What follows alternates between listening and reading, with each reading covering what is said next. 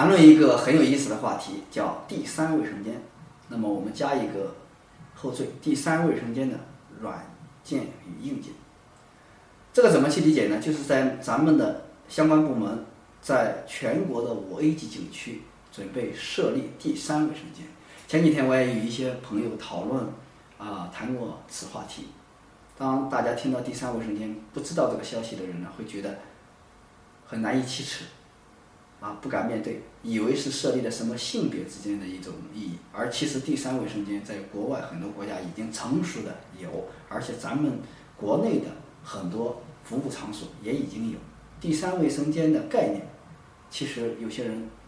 看过，比如说在。厕所里面，在厕所里面安装残疾人可以方便使用的一些设施，或者在某一个卫生间有大的马桶和小的马桶，那么必然这就是一个大人和一个孩子去使用。那所谓的第三卫生间就就是帮助一些需要行动不便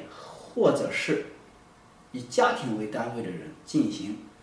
如厕方便的时候使用的卫生间，那么这个表现在，比如这个女性陪伴年龄大的父亲，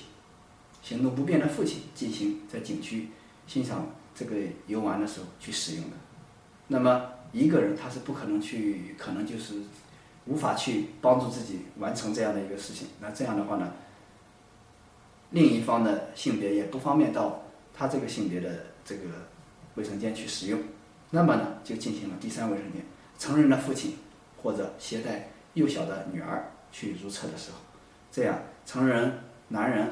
带老母亲进行如厕的时候，这就是第三类需要协助的、帮助的我们的人群需要帮助的时候使用的卫生间，我们称为第三卫生间。那么显而易见，这是一个很好的举措，这是。在提升景区服务的一个很大的特色，但是我们也不能忽视的一点就是中国的特色有中国的形式。中国的景区大家明白，在平时可能都是很冷清的，当然不是说全部，但是说可以说是大部分。但是在节假日的时候，中国的景区可以说出现一种现象：这个厕所可能排长队，另一个厕所是没有人的。那再加上现在又多设立了一个卫生间，那这时候这个卫生间肯定是使用率不高的。那怎样起到这边方便上厕所，而另一边又能够综合的去利用，而不至于闲置？这边是工作量达不到，那边是整个的人人数不够，怎样去权衡？这个需要去提升。更重要的一个问题，在中国需要提升的一个关键点的问题，可能就是我们之前。会特别关注，而现在可能会比较轻的问题，那就是卫生问题。以前上个厕所，在很多地方可能是要倒吸一口气，做好充足的准备，因为要非常适应里面的环境，然后解决方便一下。在现在呢，已经有很大的提升，但是在节假日的时候，可能很多地方还是就是说这种软的服务是跟不上的。那么，所以在这种情况下。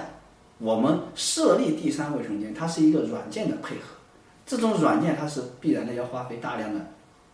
财力、人力、物力。那这个的有效配比是不是能够真正的解决这个环节的问题？尤其是在一些景区，我们可以说一个景区那么大，你这个第三卫生间是每个地方都设立呢，还是只在一个环节设立呢？它不至于在这个地方上完厕所，在另一个地方它就不上厕所了吧？可能要多少米之后，它又需要这样的一个服务。那么是不是每个地方都配比？啊，那可能是咱们的这个量就达不到。那量达到，那必然的一种财力的这个这个这个这个花费，全部要配备上去。而我们更重要的是要明白，是不是在这个服务上去提升。那比如说在淡季的时候，这个两个卫生间都可以使用；而在旺季的时候，怎样去做到引流？或者说，现在在有的地方已经实施了，在同样的一个卫生间小单间里面设立以家庭为单位的这个使用服务，比如说残疾人呢有扶手啊、防滑垫之类的一些措施；以家庭为单位单位的，比如说一个成人的母亲带着一个幼小的儿子进行如厕的时候，他会有一个大的马桶和小的马桶，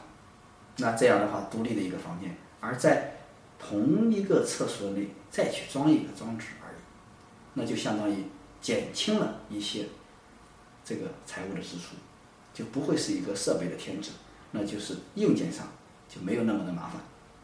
那所以现在我们很重要的一个，当然出台这样的一个政策是好的，但是这个政策怎样去落实，能达到软件配比更高、更加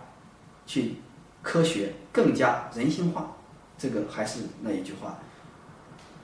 中国人中国特色，要走中国的路线。